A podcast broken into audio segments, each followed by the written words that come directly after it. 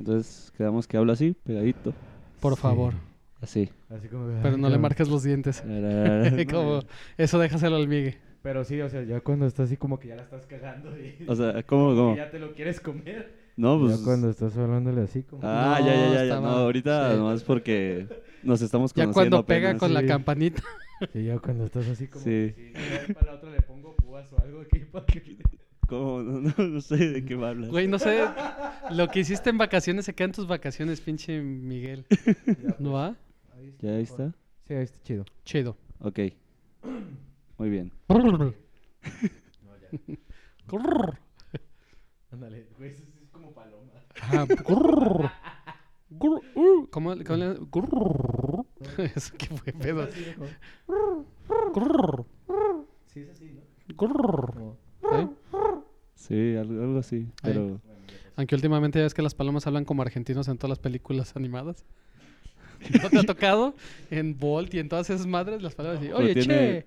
¿tiene alguna explicación? Pues porque son como los malos o medios mamones de la, Ah, de la trama. Entonces, no sé ¿Las si te has fijado palomas? que últimamente en las películas infantiles, ¿Salen cuando sale un personaje medio mamón, ah, tiene acento argentino. Sí, en la vida secreta de tus Ah. mascotas también el, el perrote habla como, Pero como pibe. supongo que eso es solo en el doblaje de aquí, ¿no? Pues Bueno, espero. de Latinoamérica. Pero Pues- en Argentina es otro doblaje, ¿no? ¿Verdad? No sé, güey, yo creo que, según yo, siempre hay doblaje para México y doblaje para el resto de Latinoamérica. Sí, ya, ¿Sí? ya lo hacen así. ¿Sí va? Ah. Sí, Es más la- neutral. Las, las películas grandes ya tienen doblaje mexicano y... Órale. Pero ya tienen desde, desde la época de Disney, ¿no? Desde antes.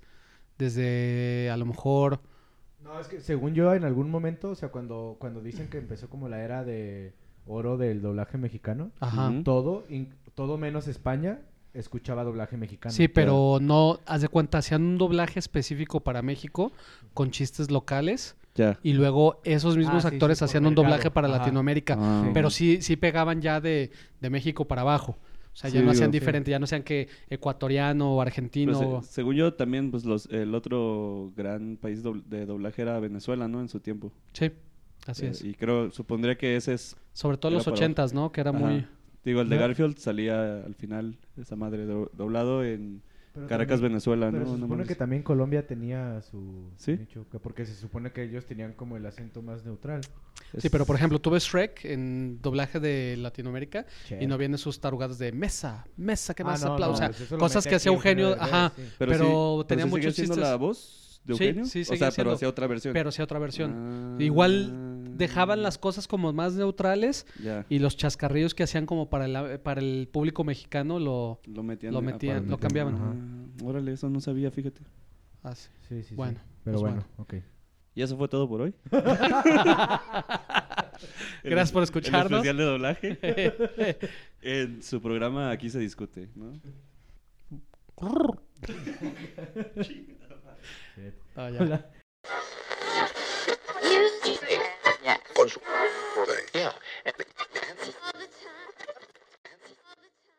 Hola, ¿qué tal? Buenas tardes. Bienvenidos a este nuevo episodio de Caguamas en Pijama, el número 12.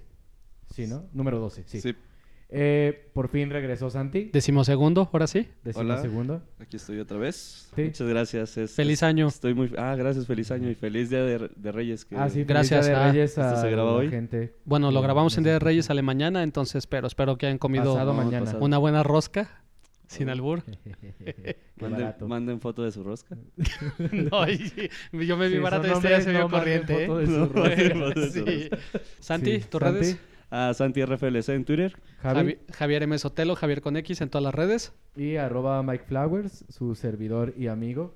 Seguro servidor. Seguro servidor. Antes de empezar, nomás Bueno. mandar un saludo a nuestro fan de Colombia, que tenemos un Ah, es cierto. radio eh, escucha en Colombia.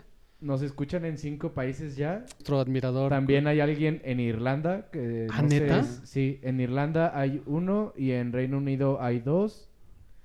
Y México, Estados Unidos, ya, sí, cinco. Irlanda puede ser David. Si es David, también que se manifieste. Alguien- Sí, ¿cuántos? Ah. Sí, cinco. ajá. Ay, pero órale, creo. órale. Y ya vamos a llegar a las 300 reproducciones completas. Wow. Y Wow. casi 500... Si vieran en el cuchitril que grabamos y ya 300 reproducciones, Si estaría supieran- Si supieran los 500 mil pesos al mes que me deposito por ahí. Si para esta madre. Si Pero supiera bueno, que grabamos en calzón. Ah, no es cierto. no, No, porque hace frío, ¿no? Sí, Eh, no, no, ya Eh, como para tortuga mayo- asustada. Para mayo yo creo que igual y sí, ¿no? Sí, igual sí, ya el calorcito ya y Ya sin aire acondicionado aquí, en este pinche sótano que no hay ventanas. Pero bueno, igual a saludos a todos. Ah, bueno, saludos a Pam y a Patricia Ornelas, alias su mamá.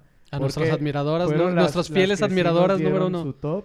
Ah, sí. sí es cierto, muchas pasado gracias. Les dije que iba a ver el viernes la de Parásitos, pero no pude por problemas, causas de fuerza mayor.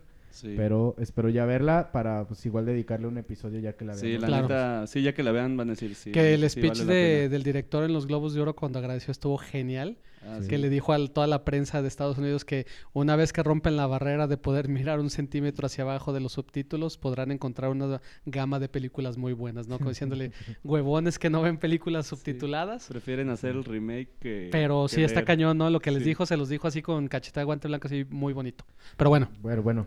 Eh, sí, no he, no he presentado el, el ¿Programa? episodio. Bueno, el tema, más bien.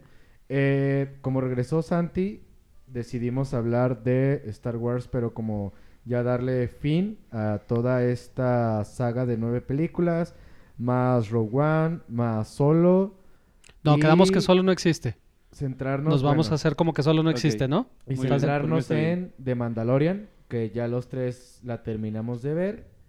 Y para empezar, quiero que Santi nos dé Su opinión. su opinión, digamos, Calificación. rápida y calificación del episodio 9 porque no estuviste la otra vez. Así es. Bueno, pues para empezar, eh, como ya había comentado, este, igual con Miguel, a mí se me hizo que el episodio 9 sí, digamos que es- a mí me gustó más que el episodio 8 y siento que, que sí como que retomó eh, lo hecho por J.J. Abrams en la primera película, como que se le ve otra vez la misma esencia y algo que sí es, es, es este, de lo que yo le criticaría a la película es que como que se o sea, aparte de que canceló todo lo que pasó en, eh, digamos, en la 8, digamos que hizo mucho énfasis en decir, mira, todas las madres que ya pasaron aquí, pues no tienen tanta importancia o les vamos a dar un, un giro nuevo a la, a la trama.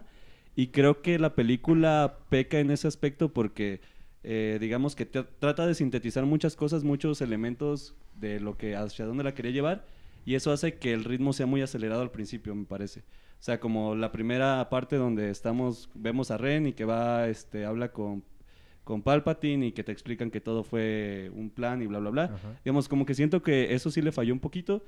Am, en cuanto a la realización, sí me, digamos que sí me, sí me gustó.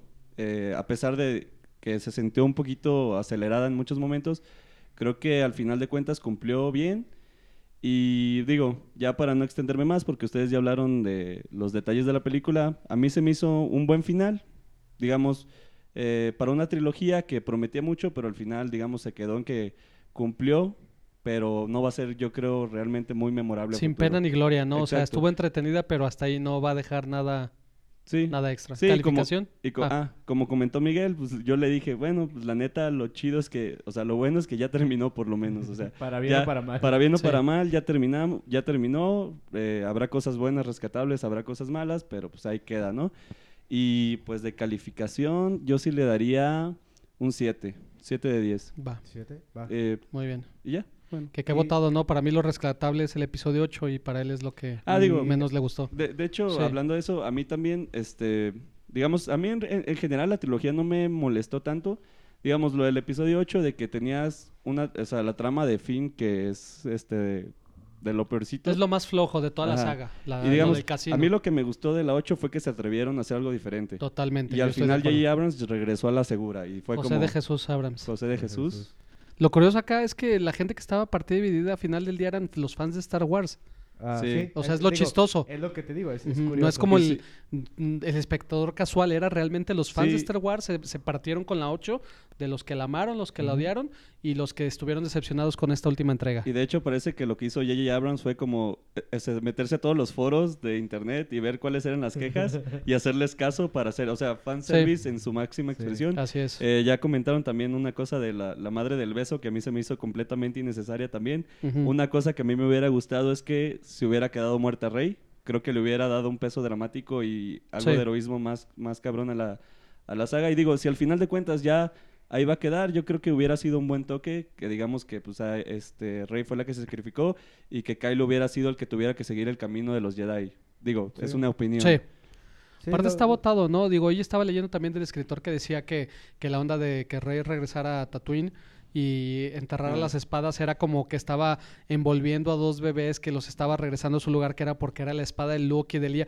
Y una onda que dices, güey, se oye muy bonito tu idea, pero en como lo expresaron en la pantalla, no se Sí, entendió para nada de esa A- a- manera. aparte care- carece sentido porque Leia nunca estuvo en Tatooine. O sea, ella la adoptaron. Nunca, y nunca la entrenaron. Hasta el último episodio supiste que había entrenado para ser. Sí, digo, también, o sea, sí escuché su programa y digo, obviamente, eh, lo que decías de, este, cómo me, me adjudico el, el apellido El- ajá, Skywalker, Skywalker. dices, la neta sí es una cosa muy barata, por más de que ella tenía una experiencia religiosa y orgásmica a la hora de que todos los Jedi estuvieron con ella a la hora de vencer a Palpatine. Claro. Sí, Digo, la neta sí está medio baratón y sí dices como, ah, esto es más, este, como para nostalgia y para darle la, la conexión de Skywalker. Como dices, ¿no? la palomeada para el fanservice. Exacto. Y por ejemplo, en el episodio 8, cuando la princesa Leia queda en el espacio, mucha gente se enojó que porque usa la fuerza y no la había usado antes.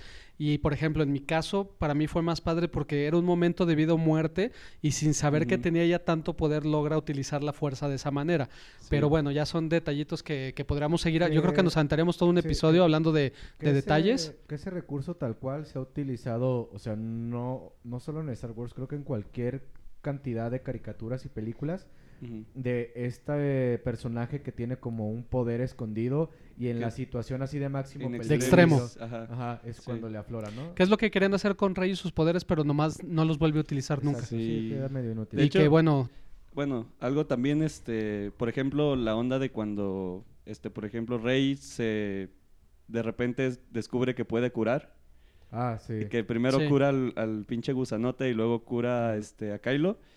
Y bueno, algo que noté también, igual ya con lo de Mandalorian, es que bebé Yo- el Baby Yoda, Lo sí, hace. el niño, lo hace. para no enojar a Eh, John Favreau por si Y- nos y está aparte, escuchando. Creo que él, por ahí leí que en teoría él fue el primero que lo hizo. El Baby Yoda. O sea, en cuestión a cuando se escribió el personaje, Ajá. él, digamos que fue la idea y por ahí dicen que ellos que lo quisieron a meter también en este nuevo episodio, Sí. pero la idea de que Baby Yoda curara surgió antes de que Kylo y Ah, Rey de descubrieran. Sí, porque ya lo tendría que estar todo. Pero digo, creo que si, si estás, si eres fan de Star Wars y estás viendo de Mandalorian y viste la película, digo, como que sí te da un parteaguas para que digas, ah, bueno, ya vi que es- tienen los, eh, la fuerza, tiene también poderes, poderes curativos. Entonces, como igual y por eso también lo metieron en la película. Y luego ya en el final de, de temporada, bueno, en los últimos episodios de The Mandalorian lo vuelve a utilizar, ¿no? Sí, sí, sí. Sí, acá lo que, lo que es cierto es el meme que mandó Miguel, no sé si te lo mandó también a ti, Eh, tal vez. no que sé. está Anakin hablando con, Cuando van con a... Mace Windu, ¿no? Con Samuel L. Ah, Jackson cuan- cuando van a arrestar al emperador Sí. y le dice, no, no lo mates, dice Anakin, porque y le dice el otro, ¿por qué no? Dice, porque me va a enseñar a curar a mi esposa con el lado oscuro y voltea y le dice, güey, la fuerza también cura, le dice, ah, está bien, mátalo. Y sí es cierto, esa onda de que esa onda, esa onda de que cure, este, le da la madre a la, a la primera trilogía. Sí. Tumba todo, Todo. el por qué Anakin Y- se hace Darth Vader. Y por ende tumba la primera trilogía Ajá. de cuatro. Ajá. Por eso, era- episodios 1, 2 y 3, Y también se los va. otros. Porque Sí. entonces ya no existe Luke. sí, por Ah, eso. Así, o sea. O sea, en realidad sí. Anakin se supone que se va al lado oscuro, aunque obvio le faltó ahí mayor peso emocional, pero la idea original es que se va por salvar a. Padme. Ajá, este, porque iba a morir y porque el, el lado oscuro era la única fuerza que te permitía casi casi revivir a los muertos, no eso- curarlos. Que eso le, le decía Así Yoda, se lo vende el emperador. ajá. Pero bueno, justo digo, creo que como para irnos con esta onda de hablar de, de Mandalorian, igual y nos vamos por orden cronológico de la historia. O sea, episodio 4, 5, ¿Quieres- 6, os quieres- 1, 2, 3. Ok, en Y- orden como se estrenaron en cine. Ajá, sí, sí, No, sí. ok, O sea, va. tal cual como fueron saliendo. No de... Sí. Porque creo que lo interesante es justo lo que hablamos en el episodio pasado de Caguamas y lo que más o menos creo que vamos a llegar con The Mandalorian es toda la evolución que tuvo la saga, todos Sí. los altibajos y cómo el futuro parece acercarse más a lo primero que a lo último. Pero bueno, Eh, entonces, quedamos que... la- Episodio 4. epri- episodio 4 salió que el 77. ¿no? 77 y Star Wars, que ni siquiera tenía todavía este nombre de episodios, nada más Mm. era Star Wars, ¿no? No, y que originalmente. creo que se- y, al- y antes de eso, creo que se llamaba Luke. No era Luke Skywalker, era. Star Killer. Star Killer. Ajá. Vale.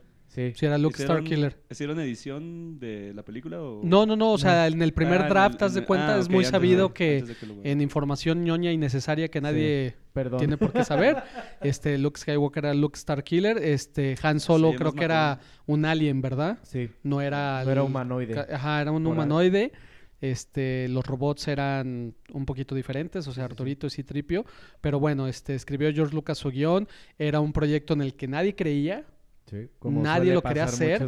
corrieron de hecho creo que alguien de por ahí en la Fox de por haber le aprobado pasó a Volver al Futuro. Sí, o sí. sea, de ese tipo de cosas que tenía todo en su contra la película, retrasos, eh, actores que eran muy reconocidos, que sabían que estaban ahí nada más por dinero, eh, producción retrasada, que se hizo más cara de lo que debían, y el error más grande que cometió la Fox con Star Wars, que fue cederle los derechos de mercancía de juguetes y todo lo demás a George Lucas, porque en aquel entonces pues no se utilizaba y no había ganancias, ¿no? De, Sí. Pues bueno, sacamos juguetes y esto, y de ahí pues financió el Imperio Contraataca. para los que no saben esa historia, la pueden checar en Netflix, en Ah, los sí. juguetes que nos hicieron, que está el episodio de Star Wars. La La, neta está muy interesante. Y creo que del episodio 1, lo que... creo Cuatro. que- bueno, del, perdón, del episodio 4, lo que nos podríamos quedar, creo yo, es que aunque tú bien lo describiste, es la historia del héroe per se, o sea, Ajá. la que hemos escuchado. el viaje del héroe, como le el llaman. viaje del héroe es que de la primera trilogía, justamente creo que todos opinan lo mismo, es la peor.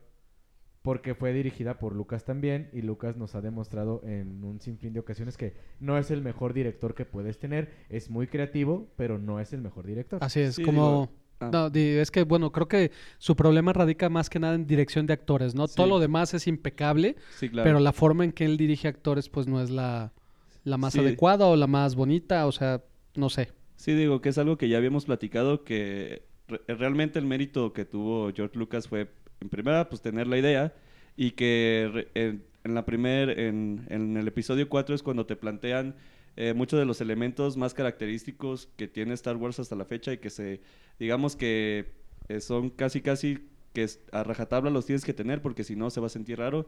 Eh, digamos, toda la onda de, eh, el ba- de los bares, ¿no? De llegas y están todas las especies conviviendo y que digamos que tienen, eh, eh, no sé, pues la música rara y esas cosas. Sí. Las transiciones tan, tan características de Star Wars, la música ni se diga.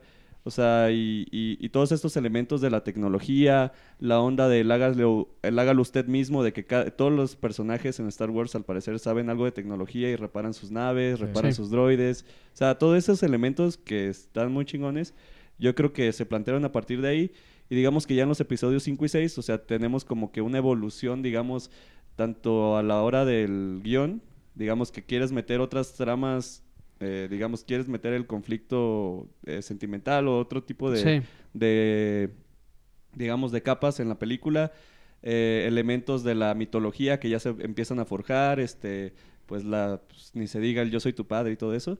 Entonces creo que, que... que curiosamente aparentemente nunca lo dice, pero... Sí, dice diferente, ¿va? Ajá, que, que en, el, en la versión original en el cine no, no le decía eso, creo. Eh, hay mucha como confusión de cómo es la frase original, ¿no? Este que, le- que dice, eh, no me acuerdo exactamente.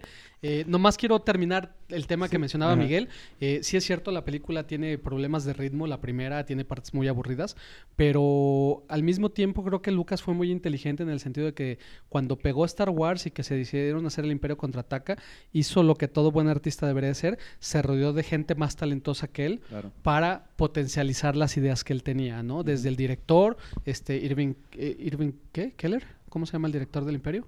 Creo que Irving es- Walsh, Irv- Irving Keller, Sí. este y Joe este Kasdan, que fue el que escribió el guion, que era un guionista muy famoso en los años 70s y 80s, que de hecho su hijo estuvo involucrado también para escribir la de Solo, que bueno, ya quedamos que esa no existe, Ajá. pero eso está muy padre porque Lucas en aquel entonces Irving Kirchner. Irving Keschner, ajá, que era un director ya consumado, de hecho ya mayor, pero sí hizo eso, ¿no? Hizo lo que todo buen jefe Ujú. debería de hacer, que se rodea de gente más talentosa para potencializar todas las áreas que, que necesitaba el crear. Él tenía el universo, tenía las ideas y contrató gente que pudiera llevar su visión de una mejor manera de lo que él jamás podría llevarla. De hecho, por eso El Imperio es una película superior a Star Wars, ¿no? Sí, y, y de hecho creo que es padre, o sea, bueno, eso, eso sí se, se agradece que, que haya existido este cambio, porque digo, para mí en lo personal, mi favorita sí es el Retorno del Jedi, aunque para muchos es el Imperio Contraataca, Ujú. pero lo que está padre es que en el Imperio, todo este cambio que hubo por dirección, más seguramente presupuesto, que no traigo ahorita cuánto fue el presupuesto en diferencia, pero pues creció muchísimo, ¿no? Sí. O sea, Claro. empiezas con toda esta onda en- de, bueno, todos los diferentes mundos nuevos, paisajes, lo de nieve, Los personajes. Ya está Yoda chido, o sea, bueno, Que, más bien, pier- que pierden los buenos. Yo- Yoda agarra como el personaje, es como decía Santi, como más mítico, eh, Han. Solo, Han Solo ya agarra más fuerza que, que, que sí me imagino que para muchos niños, incluso para mí es más cool el personaje de Han Solo que el de Luke. Hasta que Luke regresa en el retorno del Jedi, que ya es un pistolas. Y Sí. pasa la... que le cortan la manita, o sea... Sí, el, el, el episodio 5 te trae toda una nueva trama más rica que la primera. Sí, claro, ya ahí como, ya fueron, digamos, a partir de la primera, fueron como que pensando muy bien en a dónde querían llevar la, la saga y cómo, cómo construir esas, este, esos escenarios, ¿no? Que yo creo que de Star Wars es también de lo más rescatable y que básicamente, eh, básicamente, el... Tin, tin, vamos a empezar a poner. vamos a te- contarlos. no, pero vas bien, digo, llevamos Sí, un rato sí, y no, habías ya- dicho. Ya sé, ya sé. Este, pues sí, como que es lo más rico de Star Wars, toda la mitología, los planetas y, y los personajes. Hace ¿no? lo que una secuela debería de hacer, ¿no? Que aumenta, Sí. eh, mejora, haz de cuenta, mejora la acción, mejora eh, la cantidad de planetas que hay, los efectos, eh, la profundidad de los personajes. Entonces, realmente, el- como marcan los cánones de lo que debe ser una secuela, es lo que hace el Imperio. sí. Acá cabe recordar lo que mencionábamos, que si tú ajustas los ingresos de Star Wars, que fueron 300 y cacho millones de dólares, a hoy en día cer- son cerca de los 2 billones, Sí, no lo que engrosó en aquel entonces. Entonces, eso le dio la oportunidad a George Lucas de tener el, el dinero para hacer la película como quería hacerla. Sí, Fox tiene la distribución, pero todo era financiado ya por Lucas, ¿no? Sí, sí, entonces, él al tener el mando y poderse rodear de esta gente talentosa, Ujú. entregó algo que, que yo creo que la gente no esperaba, que era una película eh, seria. Con una trama diferente que no era tanto de aventura, sino era más de desarrollo de personajes y conflictos internos y drama familiar. Y ese Sí. giro de dar de que el villano mayor de la historia es el padre del héroe mayor de la historia, es algo que, que se quedó marcado en la cultura popular y en la historia del cine, que se ha tratado de copiar muchas veces y nunca ha logrado tener el mismo impacto. Sí.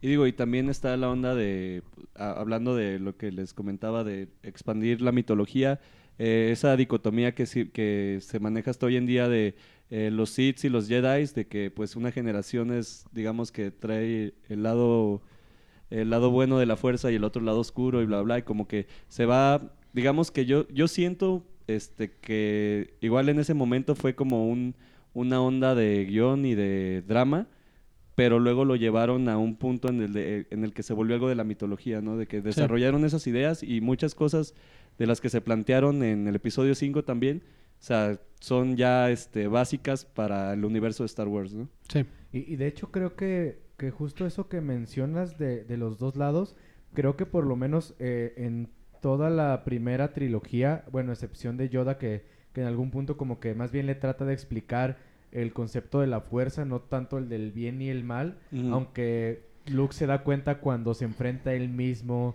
Y Sí, que lo trata de, enseñarle a controlar los ajá, poderes. y que le pasa, él, digamos que él vive en carne propia eh, esta lucha cuando el lado oscuro te trata de, de atraer, ¿no? Pero creo que hasta la segunda trilogía es cuando ya te explican un poco más cómo Sí. funciona la onda de los Sith y los Jedi. Sí. Porque en la primera trilogía más bien es como, eres Hay un malo villano. porque eres malo, eres bueno porque eres bueno, Sí. y ya tú decides cuál eres. Sí, Es, es básicamente lo que, lo que explican es que tienes tú el poder de la fuerza y tú decides si lo usas para el bien o te dejas seducir por el lado oscuro. Exacto. Sí. Y bueno, y de ahí brincamos este al episodio 6, Seis. que sería el regreso al Jedi, que para mí fue la primera película que pude ver de Star Wars en cine. Fue la que ya me tocó a mí en No, cine. pues, Así de viejo estoy. Sí. Este, me tocó, imagínense, en los cines de Plaza Patria, entonces cuando todavía existían ahí. Y Uy. eran unos gemelos Ramírez, creo, había Ande, hasta... cabrón. Sí, De permanencia voluntaria. casi, sí, de hecho. Los papás del joven Javi lo dejaban ahí a las, Y pues a las bueno, 2 de la tarde y ya iban por él como a las 9, entonces por eso sabe tanto de cine. creo que... Creo, ay, sí, pare- bad parenting, ¿va? Eh, de- que veía las mismas no, y me chutaba pelotón a esa edad y cosas así, sí estaba medio denso el luego se pero bueno. de adultos y entonces... Sí, ya me quedé la de los dulces me criaba y me daba de comer. y- Entonces, pues bueno, tenemos el regreso al Jedi que yo creo que como niño no sé por qué es la más atractiva de todas. Es la más entretenida, la que tiene eh, más naves, por decirlo así en idioma de lenguaje de niños, así, más naves, navecitas, esto. Los Eh, ya los héroes cambiaban eh, de, de trajes, los Ewoks, eh, los de las motos, los, eh, los que salen ahorita en Mandalorian. Y era muy divertida, ¿no? Sí. La boca de la muerte, Java, todo eso Y- era... Y, aparte es, es en la primera en donde Luke no se ve menso. Sí, aparte ya llega con un traje negro, Ajá, que eh, una espada amarilla que ya construyó él. Como que le llegó la pubertad y se, Sí. se fue el lado malo, empezó a escuchar punk y todo. Le eso. Toda esa onda, todo el principio de que van a rescatar a Han Solo y que sale Lando Calrissian y que sale la princesa Lía y este Java de Hot y eh, que tiene así tripio de, de intérprete y al... Dime. No, continúa. Es que estaba Miguel haciendo señas, entonces ya ven que así como de, güey, cállate o No, no, no, sé no. qué. Entonces, toda esa parte es muy divertida, digo, eh, Sí. quitando un lado que le dan en su madre a Boba Fett de una manera muy estúpida. Ah, esa madre, sí. Es, Que por eso también es característico del Imperio porque sale Boba Fett, pero es un personaje que creo no, tiene que- dos líneas, ¿no? En toda la trilogía. Sí, es y una se hizo un mega chingón y lo, se lo friega un Indiana Jones ciego, eh, nomás que se voltea porque le dicen, ¿qué? ¿Boba Fett dónde? ¿No? Y da un madrazo y le pegan el cohete y se embarra en la nave. De- no, pues yo también Sí. me enojaría. No, pero él se cayó, Ah, incluso no. en la boca de la muerte se lo tragan. Sí. Y entonces, pues bueno, toda esa parte es muy emocionante, es muy padre, el monstruo que con el que se pelea Luke. Sí. Y Sí. Si me dejas interrumpirte ahí Dale. un poquito con lo de Boba Fett, que creo que es una de las cosas que ya había comentado con Miguel. Siento que es de esos detalles que también, digamos que es la leyenda de Lucas, de que ya lo hemos comentado, de que dice, no, es que pues yo tenía planeado todo el universo desde que, desde que estaba morrito, ¿no? Yo sabía que todo iba a pasar.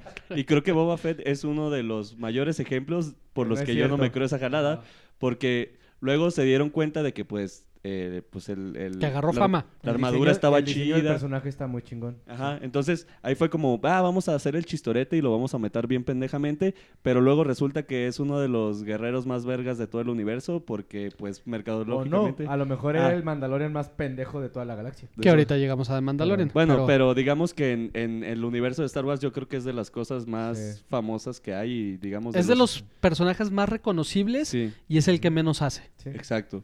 ¿No? Sí. Digo, esa es la verdad. Digo, sí, sí. porque digo, en, en, Clone Wars, Sí. pues básicamente pues son clones de ese cabrón, ¿no? Sí. Entonces, sí le dan un peso Y curiosamente es es de las papá. peores películas de la primer- de la Ah. segunda trilogía. O sea, es lo, lo chistoso, ¿no? Que lo que tiene, que lo que toca a Boba Fett está, Bueno. está dañado. No, está dañado. Ah, no, pensé que Sí. bueno porque todo funcionó. No, bueno, acá, bueno, más bien, gracias a The Mandalorian, toda esa raza se Ah, está sí, dando se un está. O Sí. sea, cabrón. Pero, Pero- bueno, Eh, se que acaba quería comentar, del regreso al Jedi. ajá, antes Ajá. de que se me vaya, es que creo que una de las cosas como niño que también es, eh, es padre cuando lo ves, es que te dicen que él construyó su sable. Sí. Y dices, órale, tú puedes construir tu propio sable. Sí. Y ahí estás en la cocina pegando pendejadas y nomás la quemas. Y, ¿te fijas cómo no me hace caso? Lo mencioné yo de Luke cuando regresó, pero le valió Sí. cabeza. y, la, ah, y la otra cosa que también te, que quería mencionar, que creo que fue como un golpe de suerte. Bueno, yo les platico como, eh, desde mi punto de vista cuando la vi de, de niño, Ajá. adolescente. Es que por alguna extraña razón, cuando ya ves el episodio 6 y te dicen, no, pues Luke estuvo en su viaje y toda la onda, construyó su sable, por esta onda de que tuvo su accidente, sí se ve más viejo, bastante más que en las Pero desde el. Imperio, fue Sí. antes del Imperio. Pero en esta yo lo noté más la primera vez que lo vi que dije, ah, sí le creía que había pasado un chingo porque Sí. Lo veía más viejo. Decía, Para los que "Órale, no sí saben, pues pasó". el actor Mark Hamill tuvo un accidente de coche. Eh, a la, la leyenda urbana era que le reconstruyeron toda la cara, la verdad es que no, o sea, si tuvo heridas en el rostro, tiene por ahí se le nota del episodio Sí, como lo que es del 4 Star. Wars, a el Imperio, sí sale ahí con una cicatriz de un lado y todo, que de hecho la intentan acentuar con la pelea del monstruo de nieve, que es el lado que le, le Ah. pega, ¿no? En la cara, como para justificar sí. que traiga esas heridas más marcadas. Pero bueno, Sí, pero Eh, sí, como, como que no sé, yo de niño lo asociaba que sí se veía más viejo. Porque realmente no pasaron tantos años entre Sí. la, el episodio 5 y 6. pues era, según yo, era 77, 82 y 86. Pero creo que las filmaron muy pegadas, ¿no? No, ta- No, no creo porque no se ¿eh? estilaba en ese tiempo. No era, sé. no era en ese tiempo. Eh, acá lo que cabe mencionar del regreso de- del Jedi es que empieza con la fatiga y la falta de imaginación que luego plagó las siguientes secuelas o las otras dos trilogías, que fue, en este caso, volver a tener una estrella de la muerte. Eh, ¿No? Ah, que es donde empezamos sí, ya con ese tipo de, Sí. de problemas de decir, a ver, güeyes, o sea, es como en el episodio 9 que reviven a Palpatine después de haber matado a Lord Snow, que dices, ¿por qué no dejar a Kylo Ren de villano o Ah. incluso los caballeros de Ren, alguien que quisiera tomar el poder del lado oscuro, ahora que había un vacío, o acá en este caso, bueno, destruyeron la, la Estrella de la Muerte en la 1, en el Imperio ni siquiera nombran la Estrella de la Muerte, si mal no recuerdo, y de repente en la 3 es que creen, ya está semi construida otra Estrella de la Muerte y Sí. tenemos que volver a pelear por eso.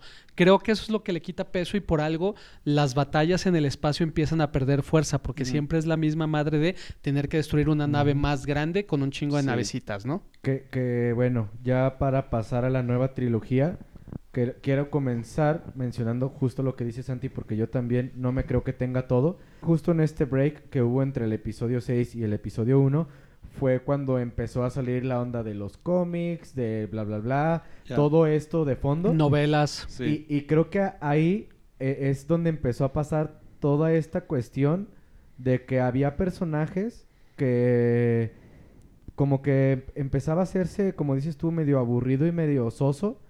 Y dices, pero me cuentan los que han leído los cómics y Ajá. todo eso, que no, güey, es que hay un chingo de personajes bien vergas. Sí. Pues yo nunca los he visto. Siempre nos han contado Sí. la misma. sí. La estrella de la muerte y luego es la el no sé qué de la muerte y así se han ido, ¿no? O Que sea, acá entra lo, lo interesante esa onda de que empezaban a decir lo, lo del famoso de que era canon y que no. ¿no? que empezaban a sacar cómics Claro. o este novelas o algún otro producto y decían, esto sí forma parte de la historia de los Skywalker, Pero nunca O sea, lo viste. pero nunca lo viste y esto es simplemente una historia que alguien se inventó independiente. Sí. Y pues bueno, llegamos ante al episodio 1, si quieres tú hablar de, de él. Eh, pues antes de eso, este, quería también comentar lo de la onda de que si, bueno, tú sí ya nos contaste que hasta la viste en el cine, pero yo nunca he visto las versiones originales de las películas, solo me tocaron las que ya le metieron los pinches efectos. los ahí, efectos, ah, La remasterización.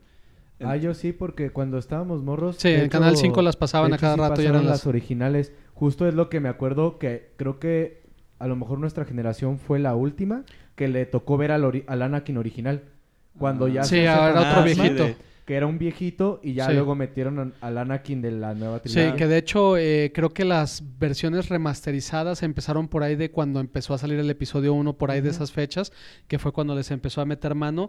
No me acuerdo si, si fue antes del episodio 1 que remasterizaron las Es que películas creo y las que hay- lanzaron en hubo cine. dos remasterizaciones, porque también está lo famoso de Java, que era un vato. Ah, pero eso es para el episodio 4 que le, le agregaron esa escena. Antes Ajá, estaba, sí. pero eh, Java era una persona. Eh, no era el monstruo que conocimos en el episodio 3. Ujú. Y obvio, por cuestiones de ritmo y esto lo quitaron del episodio de. Era de, de Star Wars del episodio 4. Ujú. Y luego ya cuando pusieron la onda digital y esto, pues fue cuando dibujaron arriba de, del personaje y lo hicieron Sí. otra vez esta cosa horrenda que, Ujú, que es Java, ¿no? Sí, digo que pues también ya se volvió Entonces tú icónica, nunca ¿no? viste, digo, esa escena, por ejemplo, Bueno. no estaba en el original. Sí, es que bueno, lo que comenta Miguel, yo en, digamos que cuando mencionas eso de Canal 5 probablemente sí las vi, pero nunca les presté atención. Yo Ah. hasta mucho después ya fue que Sí. me interesó Star Wars y empecé a ver. De hecho, lo curioso es que sí se nota. Lo, lo malo fue que las, las remasterizaron en una época en la cual todavía la- las imágenes gráficas no estaban tan bien Y- y justo integradas. hace poco que volvieron a hacer una remasterización, recuerdo que nos aventamos la trilogía otra Sí. vez y que metieron como, como cortes entre cambios de escena. Planetas, sí. digitalizados Ah, sí, y se, se ven ve baratos. chafísimo. O sea, Sí. No, y luego ves pinches ratitas corriendo así como para qué chingados. Ajá. Ah, exacto, Se ven sí, bien pendejas, güey. Sí, o sea, cosas, taro- cosas tontas Que no le aportan y dices, nomás, ¿para qué? Ajá, que no aportaban realmente algo sustancial a la historia. No Sí. era nomás como para el famosísimo el show off, el presumir de que podíamos hacer esto. O a final del día es Lucas decir, pues es mi bebé y le meto mano cuantas veces quiera. Qué mal se Y eso. creo que estaba diciendo por ahí el JJ el otro día que él sí le encantaría que lanzaran ahorita remasterizada en 4K las versiones originales, ¿no? Las que no tuvieran nada. No creo que Lucas lo haga porque ya lo hubiera hecho, eh, pero Seguramente se les se le pero bueno. A final del día pasó que del 86 a 1999, que salió el episodio Ajá. 1, esa fue eh, el espacio que no hubo Star Wars, no hubo nada, creo que ni siquiera series de televisión, todavía no había caricaturas, ¿va? O, ya, o sí salió Pues la- alguna... La, de los Ewoks, esas. Bueno, pero- El especial Navidad navideño. Pero el especial de Navidad fue incluso antes, de, Fue antes del de- Imperio. sí. Sí. Nomás Ah. esa madre Sí. está bien cabrona, güey. Pero Entonces- sí, y, y justo la, el episodio 1 fue el primero que yo vi en el cine. Yo también, Que, y... No es cierto, tú estás diciendo que viste el episodio. No, perdón, que yo también la vi en cine. Ah, y el justamente eh, fui al estreno y la vi con tu esposa. Ah, mira, que todavía no era mi esposa. Yo tenía siete años, Sí, básicamente. a quien le mando saludos. Sí, yo recuerdo que la vi y obviamente como un niño de siete años quedé fascinado cuando se peleaban Obi y No, no manches, eso es la mejor pelea de o la, de la, toda la saga. Sí decías, qué chingonería. Obviamente tú estás morro y nomás ves así las peleas y estás fascinado. Y ya después creces y dices, ah, no, la neta sí la hicieron muy bien. Pero, por ejemplo, Sí. yo la vi en el 99 también y tendría ya 20, eh, 21, 22 años. Y me todavía me emocionó. Y mi primera reacción al salir de verla fue, es una película más de Star Wars, en aquel momento. Ya. Sí. Obvio no ha envejecido tan bien la Sí. película, pero bueno. Sí, no. Sí, digo, pero eso es, es normal, digo. Ay, cabrón. Este, es Ay, normal, digamos fue. que. ¿Qué? Barrera. A la verga. El No, este- emperador. Eh, Voy a llevar aquí, güey. No, digo que eso de los efectos, pues es normal. O sea, siempre que sale una nueva tecnología, pues obviamente no has visto nada igual, entonces se te hace lo más cabrón. En los videojuegos también pasa de que, no mames, cuando salió el 64, que veías los gráficos en 3D, decías, se ve súper chingón. Y obviamente cuando lo ves años después, que ya viste tecnología más avanzada, dices, ah, pues mira, igual y no se veía tan Pero, chido. pero no, es que creo que justo lo que dice Javi es que aunque pasa eso, si hay películas que Ah, no, sí envejecen hay. bien. Sí. Sí. O sea, si Sí. tú ves eh, Volver al Futuro Parque Jurásico, dos, por Claro, ejemplo. funciona. claro. Si ves Jurassic Park, funciona. Ahora, Sí, claro, hay excepciones, que es, es lo de las películas que sí envejecen bien porque las hicieron muy bien. y, Sí. y que creo que hablan de que, bueno, he escuchado que esos sí son efectos especiales porque no es no era todo digital.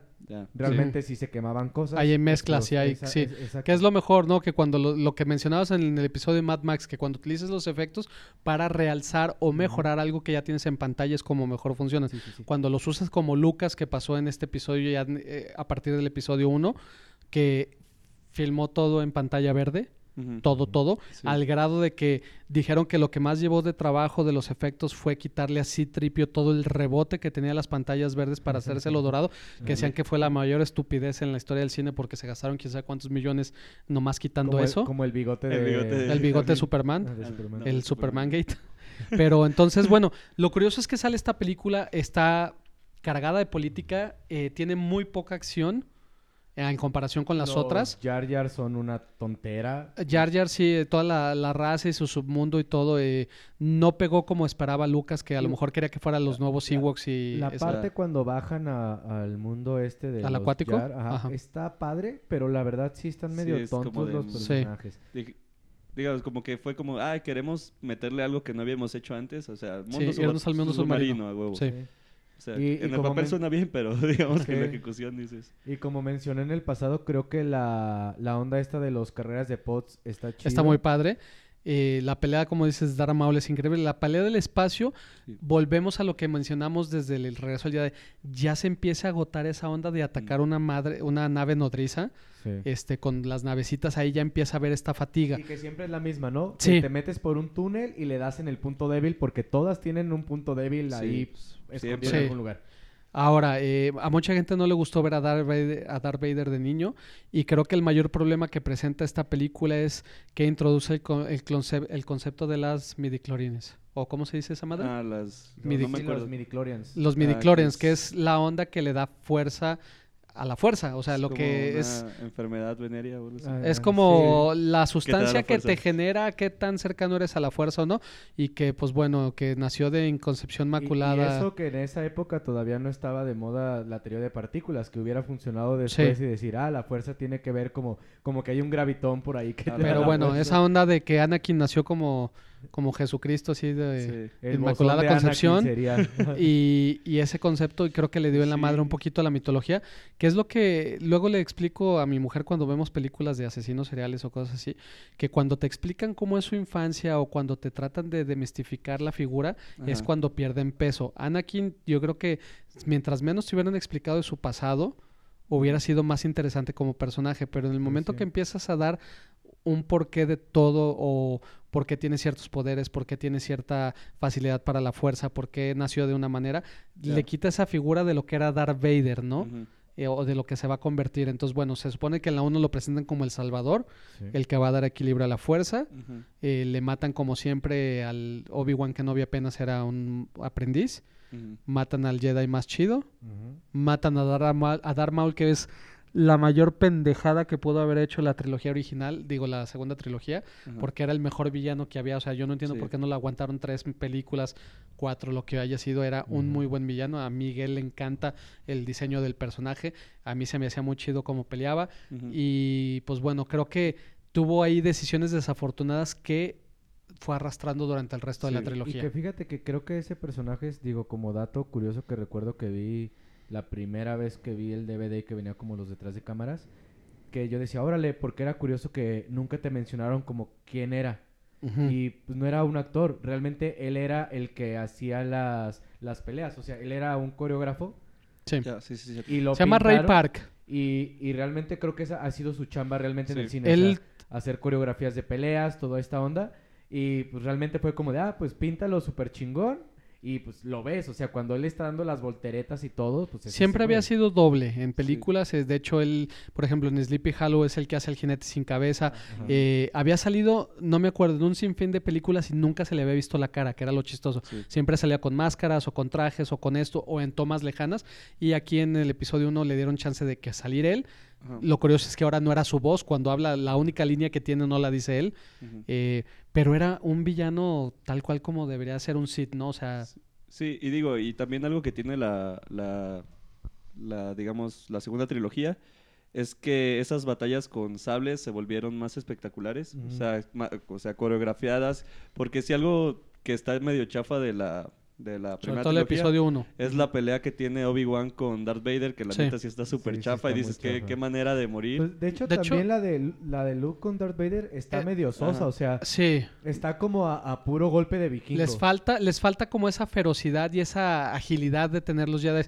De hecho, por ahí hubo alguien, un fanático que editó la pelea de Obi-Wan con Darth Vader Ah, sí, en sí una la vi. forma moderna. Sí, se veía y bien no manches, chingón. yo si hubiera sido George Lucas, le hablo a ese cabrón, le pago y lo integro a la película. Ya. Y esos cambios sí estarían padres, ¿no? Sí, digo, ah, exacto, un, un cambio que de verdad le agrega Sustancial. sustancia. Que- Pero que de- Ajá, ah, perdón, perdón. no, no. Ah, que de hecho de, de ahí empezó, porque ya en la segunda, que te establecen el personaje del Conde Dooku, que es este Darth Tyrannus, Sí. que es este... Pero también otro ¿cómo se viejito, ¿no? el- Desgraciadamente. El, el actor este... que- ¿Mace Windu, el Samuel L. Jackson no, o cuál? no, eh, este, Dooku. Christopher Lee. Christopher Lee, Ajá. que, que aunque ya está viejo y realmente sus peleas no eran como tan acrobáticas, Pero por pelea él, bien. O sea, pelea bien, se ve, se ve muy bien las escenas, aunque usen dobles. Este, cuando sale, ¿cómo se llama? El, el robot este que tenía como seis brazos. Al Gravius, el general Ah, que- Gravius. Que coleccionaba los sables. Ese personaje a mí Ahora se me sí hizo bien chingón. Ese personaje, pero ese personaje fue el nuevo Boba Fett de esa trilogía. Sí. Te lo pintaban súper chido desde que veas los anuncios y todo. Sale hasta el episodio 3. Ujú, Y cuando sale resulta que tiene tosecita de pecho. Sí. Está, está todo el rato tosiendo y no hace gran cosa. Y, y después, Pero- como lo comentamos, la- cuando van por, por Palpatine también, ya después que, que se da esta marometa loca. Sí, esa parte Cuando está muy padre. Cuando... pelea con Conde Ah, Dooku. bueno, Creo que, está creo que esa pelea de, de- del emperador con Yoda Sí. está después de la de Darth Maul con, con este Obi-Wan y con Qui Gon. ¿Cómo se llama el otro? Qui-Gon. Qui-Gon. Con Qui-Gon. Esa pelea de Yoda en el episodio 3 Ajá. cuando se pelea ya con el emperador que se descubre que es este el emperador es el villano que ha estado orquestando todo. Ajá. eh, que empiezan como con un resumen musical de toda la trilogía y todo y la forma en que está estructurada esa pelea, yo creo que también es de lo mejor Sí. que hay porque los dos están en apogeo. eh, los dos tienen eh, un buen uso de la fuerza, uno del lado oscuro y otro de Sí. como Jedi. Pero lo interesante de esto es que si se fijan, tan mal es el episodio 2 que ni siquiera hablamos de él, no lo brincamos. ¿No? Pues es que realmente Bueno. en el episodio 2 lo que tiene rescatable es Boba cuando, Fett. cuando van a buscar a, al conde Dooku, que es cuando Anakin le empieza Cuando le cortan el brazo a Anakin. le, le empieza a llegar aparte esta onda del, del lado oscuro porque se enamora ya muy De cabrón de, de Padme cuando Yoda pelea con el conde Dooku que es la primera vez a ver que es la primera vez que vemos a Yoda Sí. O sea creo que es, es lo único rescatable de la película todo lo demás es pura Sí, porquería y digo y que yo también creo que es un poquito como lo de rescatar a los, a los personajes, porque digamos en la primera trilogía, pues Yoda sí es ese maestro, pero no tiene un peso tan, tan cabrón en, en el universo. Y ahora es como Sí, era un darle... ermitaño. Y Ajá. acá era el, Y acá es como es uno de los cabrones y o sea, era el director, chingón. ¿no? De los. Jedi, por Sí, decirlo de una manera, era el CEO. Ajá, de los. Jedi. exacto sí, Sí, y digamos que pues haces como que esas ondas de darles más peso, o sea, obviamente pues era la precuela, entonces vas como que aumentando la mitología y algo que decían de que mucho tiempo no hubo nada de Star Wars, yo creo que pues ahí eh, lo de los cómics y todas las teorías y los fans que hicieron, obviamente George Lucas se sirvió de todo eso para irle dando forma Claro. a esa... Y a lo mejor las ideas que tenía, ¿no? Eh, Sí, es- claro, unas cosas que... ahora, Y que Eh, presentan a los clones y creo que justo lo más interesante de que haya salido la película, bueno, el episodio Dos. 2 Ajá. fue la serie animada de Clone Wars. Ajá. Porque esa sí está buena. Sí. Y bueno, brincando y regresando al 3, creo que ahí le falló a Lucas. Esto ya siempre son este, pajas mentales, ¿no? Y sueños guajiros de lo que uno que le gustaría. A mí me hubiera encantado ver más una primera, tri- una segunda trilogía enfocada en los últimos 45 minutos del episodio 3, que es realmente el, el descenso al lado oscuro de Anakin y cómo empieza a matar Jedi y cómo Sí. empieza a unirse a la fuerza, de, perdón, a- al lado oscuro. Y todo lo que hace en esos últimos 45 minutos, Ujú, sí, creo que hubiera estado interesante más ver ese camino sí, que todo lo eh, demás. que todo lo demás, ¿no? Sí. Eh, porque en realidad no, no, no se ve con tanto peso eh, que realmente, ah, es que Padme se va a morir, por eso me voy al lado oscuro. O sea, no sé, ya cuando empieza a matar niños y esa onda, digo, sí está bien macabro. Y dices, es- ese es el Anakin que hubiera querido Sí, ver, y- ¿no? y que le das ese peso de la maldad que era creo que que lo- lo, tenía Darth Vader, Lo más, lo que yo veía como con más peso de todo eso que hizo, pues es cuando va con la mamá. O Sí. sea, creo que cuando va a De hecho, a ese su es el mamá- episodio 2, ¿no? No, es en el 3. Si es en el 3 todavía, Sí. que, que va con los Tuskin, va con Ajá. los... Que, que le dice que tuvo un sueño. Sí, es, Ujú. sí es en el 3. Sí, que la tienen Ajá. secuestrada los que salen, de hecho, también en Mandalorian en el episodio Sí, sí, sí, sí, eh, sí. 4, Sí, que son los- creo que es la primera vez que lo ves como muy enojado y que empieza a matar. porque mata hasta niños, ¿no? Mujeres y Sí, que niños ahí. mata a todos, o Sí. sea, todos los del campamento, ¿no? Ujú. Mm. Y, eh, y creo que eso tiene más, bueno, yo sentía que se veía con más peso que lo de Padme. O sea, Claro, lo de Padme totalmente. Se veía muy, eh, muy soso. Sí. Y después lo de los niños en el, en la casa, bueno, en el templo de De los, Jedi, eso también está gacho, o Sí. sea, No, y cuando mandan ya el emperador la orden de ejecutar de, de la orden 66 o esa onda, sí, con los clones. sí, Ajá. que manda a matar a todo mundo, que eso aunado con el, la escena final de Rogue One, que es cuando ves Ah. por primera vez a Darth Vader Sí. peleando con toda su fuerza y toda su agresividad, Sí. dices, no manches, o sea, yo quisiera ver una serie, una temporada de Darth Vader haciendo Sí. eso en toda la De galaxia, hecho, ¿no? sí, ajá, no, eh, es lo que estábamos comentando como eh, la pelea de, de Obi-Wan con Darth Vader y digamos, eso es de lo más de lo más rico que tiene Rogue One, que es por fin ver a Darth Vader haciendo este, digamos que peleando muy varaz, ¿no? O sea, que es, es algo que nunca viste porque Como el villano que te vendieron toda la trilogía de Star Wars, sí, porque era y, el más ¿Y cuánto dura esa secuencia? No sé. minuto y medio, ¿no? Una Sí, o cosa sea, así. y yo creo que es lo más cabrón que vimos a Darth Vader en todo lo que ha existido En Star todo el Wars, ¿no? universo Star Wars, Y sí. es lo, digo, es de las cosas que también hace muy chingonas a Rogue One, ¿no? Sí. Y, y que, que quería, digo, cerrar esta segunda Sí, para- trilogía con un personaje que igual, que creo que ah, es parte de lo que hablamos en el episodio pasado, que cuando va Obi-Wan a, a revisar esta onda de los clones, de que alguien maso- mandó a hacer clones, y que dice, ah, sí vino el maestro Saifo Díaz. ¿Y quién es ese güey? Sepa la madre. O sea, es, lo mencionaron, después sí salió en todo lo de Clone Wars y esto, pero Sí. es como, Ajá, en la movie es Y- como bien gracias. Ah, exacto, sí. Que es cuando empiezas ya a tener como cosas que no tienen sentido. Igual que, que lo que pasó con, con Mace Windu, que es como de, a ver, toda la trilogía era sable azul, sable verde, sable rojo. Este güey quería uno morado, dale el morado. O sea, y, y que nunca te explican todas esas cosas que ya empiezan a pasar porque pues, Sí. está chingón, ¿no? Así es. Y bueno, de ahí ya nos vamos al episodio número 7. Este de la trilogía, pues bueno, eh, este lo habíamos hablado para el episodio 9, que para nosotros o para mucha gente el episodio 7 es un remake del episodio Sí, 4, Completamente. no más este con diferentes personajes, Ujú. con un chingo de nostalgia. Sí.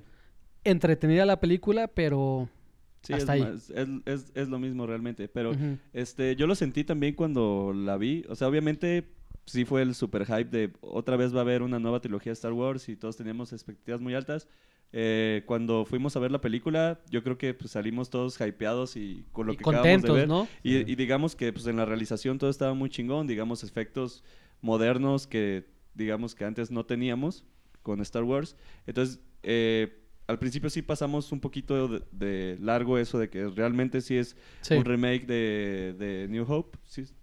Y este, pero siento que lo que quería hacer JJ, el José de Jesús, fue un poquito como, eh, yo lo entiendo así, como que esta madre de que todos los conflictos de Jedi y, y Sith siempre han sido como algo medio cíclico, no sé. Sí. Entonces como que se tiende a repetir, digamos, con nuevos actores, pero los patrones son los mismos y como que ahí entre como el onda de- fanservice, ajá, y, Ajá. y entre esa idea igual y se le... Se perdió un Se poquito. perdió De un hecho, poquito. creo que Lucas lo resumió muy bien cuando le preguntaron cuando vio el episodio, ¿no? Que su respuesta literal fue de los fans de Star Wars le va- la van a amar. Ajá. Sí. Sí. y es que pues tiene todos esos elementitos Sí. eh, de, de Star Wars. Entonces dices, pues, una peli- es buena película, pero a lo que vamos no le está aportando nada, Nada nuevo. nuevo. al universo. No. Exactamente. Que fue de lo que se quejó este James Cameron, que Ajá. dijo, la película está muy bien hecha, es entretenida, Ujú. pero le falta la imaginación de George Lucas. Aunque George Lucas tiene muchos defectos, Ajá, sí. por lo menos él sí se preocupaba por mostrar cosas nuevas y diferentes cada película, Sí. universos nuevos, planetas nuevos, eh, razas nuevas, y JJ cumplió con lo que se le pidió, y pues bueno, de ahí se brincan al episodio 8, que se lo dieron a Ryan Johnson. Ya como dijimos hace rato, para mi gusto es la mejor película de esta trilogía, la del último Jedi. Tiene sus defectos, todo lo del Sí. casino se le puede, se podría eliminar, pero está padre ver por un lado también esa onda o- opulenta del universo Star Wars que nunca Sí. se había visto la onda de lana, ¿no? Siempre se había visto cosas más, como tú mencionabas, todo mundo lo hace ellos mismos, este, Sí. arreglaban todo, casi no hay lana, no hay créditos, no esto. Entonces, esa onda de, de ver los casinos, pues bueno, está interesante, pero la Pero no relación sirve de... de nada, o sea, Exactamente, pero la relación de Rey y Kylo Ajá. es excelente y todo. Sí, esa digo- pelea con los guaruras de Ah, Snoke es el punto alto de la Sí, trilogía. y, y digo, también este, lo que ya comentamos, digamos, están muy recientes todas las películas, este, pero eh, de, esa, de esa onda que de, de borrar el episodio 8 y ya pasar a, a hacer como que meterle otras cosas al episodio 9, lo que pasa al, al final Sí. del episodio 8 del morrito que... Eso está increíble, que te está daba la pauta de, de algo nuevo, ¿no? Nuevas Y generaciones. al pasa final no lo usaron, o sea, en- en la 9 ya eso como que ah, ahí queda nomás. Se lo dieron no a se fin, retomó. la, esa onda de ser receptivo a la Ah, fuerza sí. y eso. No, no, o sea, pero, pero es que fue diferente porque la, la idea detrás de lo que dice Santi de los niños, Sí, es- justo te dicen, ah, es que cualquiera puede ser independientemente, como le pasó a el Anakin. elegido de la fuerza. Sí. Y te terminas con eso y dices, órale, está padre. Y en la siguiente... Lo desechan. Sí, ya adiós. no. Es como esa onda de decir, te- y literal en el episodio 9, ¿no? De, es que Rey, tus papás son unos donadies, sí, Ah, sí, pero son. Palpatine. Y dices, bueno, entonces no eran unos donadies, o sea, es de, sí. quiero conservarlo del episodio 8, pero al mismo tiempo le doy una patada en el trasero y lo mando a volar. Sí, y digamos todo eso del principio, digamos, eh, lo del principio cuando va a, a la guarida de Palpatine y que ves a, a los clones de, ¿cómo se llamaba este cabrón que mataron en la segunda? Snoke. Ah, de Snoke, o sea, que ves ahí a los Sí, fetos en de el Snoke. laboratorio y todo Y dices, eso. ah, mira, como que este güey anda mandando Snokes por todo el universo a hacer dagas, ¿no? O una madre así. Y digo, eso, dices, es una buena idea, pero regresamos a lo mismo. O sea, otra vez es Palpatine y dices, ah, como que esa y no cosa... te explican bien. Y ajá, no me, no me la compro tanto, o sea, ¿para qué? O sea, ¿para qué retomar lo mismo? Igual, eh, entiendo el peso de Darth Vader, pero es como siempre vuelven a lo mismo, ¿no? Sí. Y entonces, sí. Le eh, faltó frescura a la trilogía sí, nada y- más. Ajá, exacto, y es como que, bueno, eh, al final fue, pues ya terminó la película y, y eso es lo bueno, ¿no? Que ya Sí. van a poder hacer otra cosa, que pues van a hacer algo. Y también, este, igual, no sé si nos vamos a regresar a hablar de Rogue One o de esas cosas. Ah, Lo que pasa es que Rogue One y Mandalorian están casi dentro del Sí, mismo están- ah, bueno, pues tiempo, ¿no? lo- lo com- y, y es lo que justo quería empezar con eso. Sí, y es que, bueno, ahorita yo siento que también para ya el, el- el refresh que le van a dar a la franquicia, eh, siento que lo malo que, una de las cosas malas que tuvo la nueva trilogía es, o más bien, ¿por qué fue así? Yo creo que también es porque se, se clavaron en la idea de hacer tres películas, entonces tienes que plantear toda esta épica y resolverla en tres películas. Y digamos, yo creo que Rock One es muy buena porque no tiene esa presión y de hecho está chingón. Igual que Mandalorian. Está ching exacto. Y está chingón que hayan este rellenado con Rogue One uno de los vacíos argumentales más grandes de toda la saga, que era, ah, si unos rebeldes agarraron los planos de la Estrella de la Muerte y aquí los tenemos. Entonces digamos, ah, ok, este, es, es- es un planteamiento, pero está muy chingón que hayamos visto esa historia y yo creo Sí. que es de lo, de lo que, de lo más El chingón. gran mérito que tiene Exacto. Rogue One. Al- algo que justo hablábamos el episodio pasado, que hablamos sobre el episodio 9 y en general sobre esta última trilogía, que eh, en algún momento quisieron hacer demasiado grande todo y Sí. los personajes que te plantean como principales no tienen tanta fuerza que en Rogue One hacen todo lo contrario. En Ujú. Rogue One, con una sola película que sabes cómo va a acabar, Sí, exacto. aún así te encariñas de los personajes. Sí. Y acá en tres películas realmente son Te irrelevantes. Sí. O sea, acá tú sabes que se van a morir todos, Pero cada uno hace ciertas cosas, tiene ciertos gestos Tienen cierto sacrificio, que, ¿no? que Y, te encariñas con ellos. O sea, y de- de- personalidad. desde Diego Luna, o sea, hasta el, el, el que es ciego, el que es IP Sí. Man también. Ah, sí, está muy chingón. O sea, la parte de él cuando él es como el único que sí cree en la fuerza, que dice, no, son mitos viejos de épocas pasadas. Y él, no, es que sí existe. Y, Sí. y que, y que se la libra, obviamente al final no la libra, Ajá. pero durante ciertas partes de la película que él es el único que, que sabe que hay algo bueno que los va a ayudar, Sí. eso está padre, o sea, el- sus cuates también que, que son como esta hermandad, o sea, todo, todo te hace sentir diferente en, Sí. en- en lo que Dentro del uni- pero dentro de un Sí, universo familiar. universo, exacto. Y es Y Santi. digo, y, y eso que decías de lo de la fuerza, obviamente dices, ah, pues ya en el siguiente pues va a ser todo lo de Luke y así. Entonces dices, está muy chingón y se siente chido que, este, que te están planteando eh, tanto las, las otro tipo de castas o otro tipo de conflictos. Y, y lo que hace buena la película es que, aunque ya sabes cómo va a terminar, es cómo desarrollaron todo eso. Y de, de hecho el final es súper emotivo, Sí. muy cabrón. Y aparte te lo, Sí. te lo coronan con ver a Darth Vader partiendo madres y dices, güey, o sea, esto es lo que esto es lo que que une directamente al episodio 4, ¿no? Eso está bien cabrón. Acá lo que, lo que está bien interesante es detalles que tenía que decía todo el mundo, ah, es que el Diego Luna está haciendo a Harrison Ford, pero el primer, la primera escena que lo ves a Diego Luna, eh, a Cassian se llama, ¿no? Mm. Eh, dispara, le dispara un güey por la espalda, Sí. ¿no? Y va transformándose él durante toda la película de ser medio egoísta y de ser este nada más ver por él mismo, Ajá. a hacer un sacrificio por el bien mayor. O sea, y eso está bien cañón.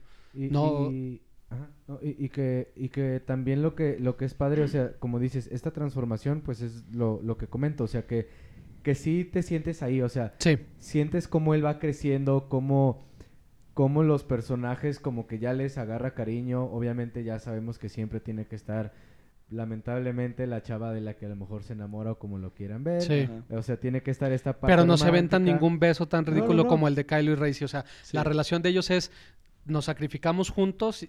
Hubiera podido haber pasado algo después de esto, pero hasta aquí O llegamos. no, pero sí. Y lo chido que tiene es que a pesar de que la tecnología sigue siendo la misma de los episodios este 3, 4 y 5, o sea, de la primera trilogía, Cuatro, de cinco y 4, seis. 5 y 6, pendejo, eh, gracias.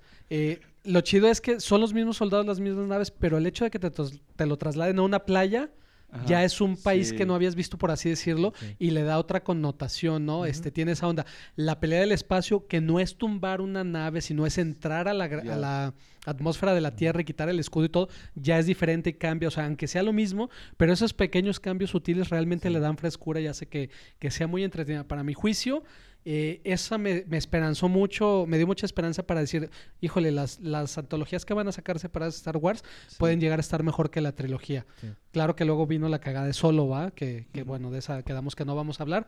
Pero Rogue One, yo creo que Si a mí me dices, ¿qué te quieres llevar de la nueva trilogía? O Rogue One para etapa. volver y ver y ver, yo que me quedo con Rogue One antes Sí. que cualquiera Sí, de las tres de también. la trilogía. Y digamos que esa lo- también otra de las cosas que tienes que sí le aporta a la mitología y le aporta Sí. a un suceso histórico dentro de Star Wars, ¿no? Y, y que el, el puente que, que creo que funciona muy bien entre Rogue One y The Mandalorian es que ambos están en la misma premisa. Son historias bien simples. De hecho, cuando la empezamos a ver, Santi y yo decíamos, güey, es que los episodios, aún así los primeros son cortitos. Son historias medio unitarias, pero te encariñas de, de mando. O sea, dices, güey, el, el personaje es chido que es, como dices Santi, acá ya te, te inventan la onda de que Boba Fett es de no De una, raza, sino de un credo. de un Un credo, que son los Mandalorian, Y que si digo- te dicen, ah, eran los más vergas de la, la galaxia y domaron un pinche dragón de mil cabezas y su puta madre. Ajá. Pero lo que es cierto es que en Mandalorian siguen la premisa de, ¿sabes qué? Es una historia sencilla. Sí. Eh, te vas a ir Es encariñando básico. cada vez más del personaje y aparte les vamos a meter el plus de el Baby Yoda. El mejor personaje de toda El la The historia. Kid. Vamos a No, decirle al mames. niño para que, te digo, que no se enoje John Nah, yo Favreau. sí lo voy a decir Baby porque Yoda, seguro nos escucha, entonces- Yoda. No, pero... Y, y la premisa está bien básica. O sea, Sí. no hay nada más básico en, en películas, yo creo que este de las que está basada, que son westerns y películas japonesas, de el asesino, eh, que en este caso, bueno, es un cazarrecompensas, Ajá. va por una presa, va por un trabajo y se acaba encariñando por el trabajo y traiciona Sí. todo lo que cree por, Por hacer salvar, a- por hacer el bien, ¿no? Pero digo, también este, te lo explican después y tiene mucho sentido ah, eso sí, cuando ya eh, se lo explica después la morra... Cuando que parte de la onda de los mandalorianos es de que pues ellos protegen a los a los a los- Infantes. a los, infantes, exacto. Sí. Pero acá no era parte del trabajo. Ellos dicen, cuando te encuentras a un menor de edad, Ajá, es tu sí. obligación convertirte Sí. en su figura paterna hasta que cumpla la mayoría de edad o lo regreses a su raza. Sí. Sí, Así está escrito, ¿no? sí, Pero acá le entra como un cargo de conciencia de que es un bebé de 50 años. sí, eso ¿no? está también muy chingón. O sea, está bien votado. esas madres de, o sea, el- pues, las cosas en el, en el espacio son diferentes. Y lo que mencionábamos de, de, de Mandalorian, que lo que tiene es, tiene un chingo de fanservice también, pero lo tiene de una manera tan orgánica y tan bien Sí. integrada a la trama que se siente natural. No, y, y aparte tienes mucho más tiempo para llevártelo con calma y ves como un easter egg y es como, ah, no lo metieron aquí a huevos porque pues es- va pasando por ahí, ¿no? Y regresan a, a algo que es muy bueno que aunque tenga CGI, eso de Ajá. que lo hagan, eh, no sé, quería inventar un verbo, bueno, perdón, un adjetivo, Ajá. que es como maquetoso. Ajá. Ajá. Eso Sí, que que sets y está que muy padre, Se o sea, siente como, en la, como en la primera porque te sientes más en el, en el universo, no como lo que mencionas del episodio 1, 2 y 3, Sí. que ya es CGI al por mayor y ya se ve medio raro. Por ejemplo, ya ves que la nave que usaba el Qui-Gon, este, que estaba toda brillosa y toda... antes- plateada, ajá. Ajá, y se veía muy padre el diseño, pero se veía completamente por Ajá, computadora. sí. Sí. Acá la del Mandalorian se nota que está construida, o sea, a lo mejor de un tamaño de, no te, ¿qué te gusta? De unos, de medio metro. Ya ves como usaban miniaturas antes y se le nota. Sí. Sí, sí, sí. No, y, y, y también de cuando, digamos, a los diferentes bares a los que va y todo esto, Ajá. que las criaturas sí se les nota, o sea, están muy bien hechas, pero se ve que es una botarga. Ah, O sí, eso está chingón. No es un CGI, pero hasta se ve más real. Que le pasó lo mismo al Señor de los Anillos. El. Señor de los Anillos funcionó porque tenían putero de dobles, chingo de gente de maquillaje, y luego en el Hobbit, ah, no, mete todo digital. Y ya como que... De hecho, ah, hay cosas tan chidas en The Mandalorian, por ejemplo, en, en el penúltimo y último episodio que salen un madral de Stormtroopers. ajá. Ah, Eh, sí. Ellos tenían poco presupuesto en sí para hacerlo y tenían, pa- creo, no sé si leí bien, eran 5 o 10 disfraces. Entonces lo que hicieron es a los club de fans de Star Wars que ellos construían sus propios disfraces, hicieron una especie de casting de, ¿saben qué? Tal día, tal hora, vénganse con su disfraz, el tuyo está muy bien hecho, te va- vas a salir en la serie y por eso sale en un madral. Órale. Ninguno está hecho por computadora, son gente que eran fan de Star Wars Ah, y de repente chingón, les tocó sí, estar en la serie porque ellos construyeron sus Ah, disfraces de Pasó en Game of Thrones. Ah, sí, de que, Que ya... también hacían Sí. casting de fans y, güey, vente. Pero sí. Sí. es una idea muy chingona, ¿no? Pero está padre, ¿no? Porque le da como un plus y esa onda de que tú eres tan fan de algo y que de repente puedas participar. Digo, está increíble. Y a lo que vamos, que siempre hemos dicho mucho durante este Caguamas en Pijamas, es lo que hace Mandalorian muy bien es que es aventura y está entretenido. Sí. Está entretenido, que es lo que de repente se les olvida. Sí. Está sencillo. El primer episodio es un cazarrecompensas que tiene que ir a, a localizar un objetivo y recuperarlo. Eso es todo. Sí. Sí, dices, ah, sí va a ser la cosa. Y luego ya te vienen con el giro a la trama Y te, te- te muestran la sorpresa de que ves por primera vez un robot, un robot este, cazarrecompensas Ajá. que es Sí. infalible y es una pistola. O sea, la neta, Sí. esa pinche secuencia está. Sí. Y, y que mencionabas aparte que, que está, la neta está botanón el, el robot porque si tú lo ves, se ve como todo feo, Una chafa. Como Sí. esos de que hay en las moflerías. Que Así como, me como chafón, pero es una verga el güey. Sí. Y luego también el, el personaje que hace la voz, este Nick Nolte, que, que es el que ayuda al Mandalorian ahí, el chaparrito, el de I have spoken. Ah, sí. ¿no? Ah, Este, se hace entrañable y con Sí. tan pocas cosas, que es lo que, lo que platicábamos incluso de la chava Mandalorian. Ajá. Este, no sé La qué que- nombre tenga, la la que, que forja, forja, las armaduras. La herrera. Eh, ella es una mujer chingona, no porque tenga que ser políticamente correcto por la época, es por las acciones que hace y tiene dentro de la serie. Es una pistola, igual que la cara, este, la, la que era de la UFC, Ah, sí. que Sí. este, que sale, te digo que esa su carrera, no manches, o sea, en Rápidos y Furiosos, en todas las franquicias que Sí. quieras buscar ha salido ella. Y, Es- y que eso está bien interesante, que lo complicado que meten acá, digamos que es como el credo de los Mandalorian, Ajá. lo explican sencillo sin Sí. meterse en pendejadas, o sea, de cómo se apoyan This entre ellos, this is the way, la onda de cómo vas haciéndote tu armadura por Eso los increíble. que Está vas haciendo. Lo, Lo de de- nunca quitarte el casco. lo del casco, lo del símbolo que te van a poner, Sí. que, que es de no, esto es por honor. Y, Sí. y tienes que llegar a un punto y es simple. Y como dices, eso es muy de Japón, es muy de los Ajá. samurái, Ujú. de que te ganabas código tu de honor. o sea, te ganabas tu nombre de acuerdo a las peleas. Lo que bien mencionas, la chava que es como la, no sé decir, la líder de, de los que quedan. Ajá. Está súper bien explicado cómo es como la protectora de ellos, las de que las les va diciendo cómo o sea, es. todo ajá. eso. Y, la, y el pleito que se avienta también, Sí. que les parten su madre. A los Stormtroopers está increíble, chingón, como decía truena Santi. Cómo truena las máscaras con las Sí, herramientas, es, es- visualmente es una joya. Las- la serie es lo que tiene, está muy bonita fotografiada. Ajá, sí. Parece que pertenece a Star Wars, pero al mismo tiempo tiene, Tiene su sello mismo. distintivo. De hecho, la música también le aporta una nueva atmósfera. O sea, Sí. de que es muy De diferente. hecho, es la como- música sí es muy diferente. Ajá, sí. Y digamos que es como, obviamente, vamos a ver, es, es, es centrada en un personaje que es algo fuera de la fuerza, algo, es una casta diferente, Sí. Mandalorian. Entonces, la música también como, no sé, ¿cómo, cómo la definirías? Como Pero la hace- o- la- Ajá, le da sí, personalidad. sí. Sí, como algo diferente, ajá, pero al mismo- como como- familiar en diferente. Está como raro. más, como... como... más, no sé, me imagino de estas tribus de Nueva Zelanda y esas madres así. O sea, no sé, Ah, me, da, ya, me ajá. da la Ya, ya. impresión así como Sí. de, pues somos unos guerreros y esta es una música de guerreros, ¿no? Que todos esos elementitos que cuando te ponen la música se siente, o sea, estás viendo Star Wars, pero se siente algo nuevo, ¿no? Y Ajá. algo, digamos, lo que también yo rescato mucho de la hechura de esta serie, como decías, es el planteamiento y es muy claro, son historias unitarias y eh, detrás se va desarrollando la historia de fondo un poquito y un poquito. Es, por Ah, ejemplo, el Baby Yoda, ¿no?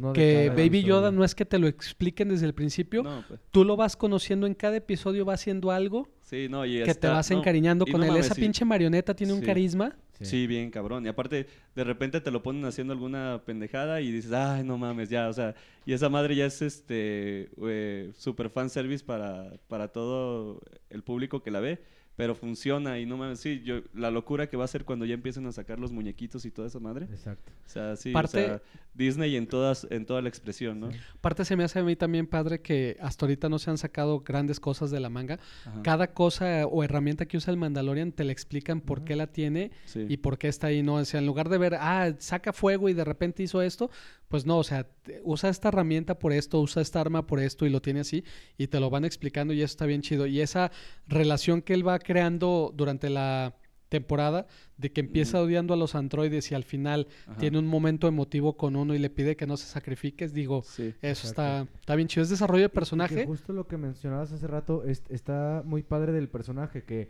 que aunque obviamente no se puede morir porque es el personaje principal, O nunca sí, no, se yo ve lo dudé, ¿eh? que, que las exacto, nunca, aparte nunca se ve que la libre de a gratis. Siempre o se lo putean o cuando le acaban de dar su arma esta que mata a todos los que están alrededor, Ah, pues sí. la usa luego, luego Digo- porque ya se la anda pelando.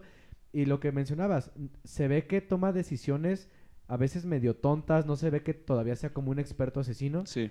Lo cual te hace pensar que, que no es este personaje que se va encontrando todo tirado y Ajá. todo se le arregla mágicamente. Digo, sí, que es algo, bueno, que ahorita comentaba con Javi antes de grabar, que sí es como un pequeño detallito que yo lo pondría, que sí es como, ah, mira, te vamos a dar este nuevo ítem y 10 minutos después es el ítem que hace la diferencia, ¿no? Que es como un poquito de los, de los detallitos que podría criticar, pero de todos modos, hacer una serie tan, yo, yo, yo diría sincera y honesta con lo que pretende, dices, Sí. se lo pasas por alto porque dices, mira, no estamos esperando la gran complejidad.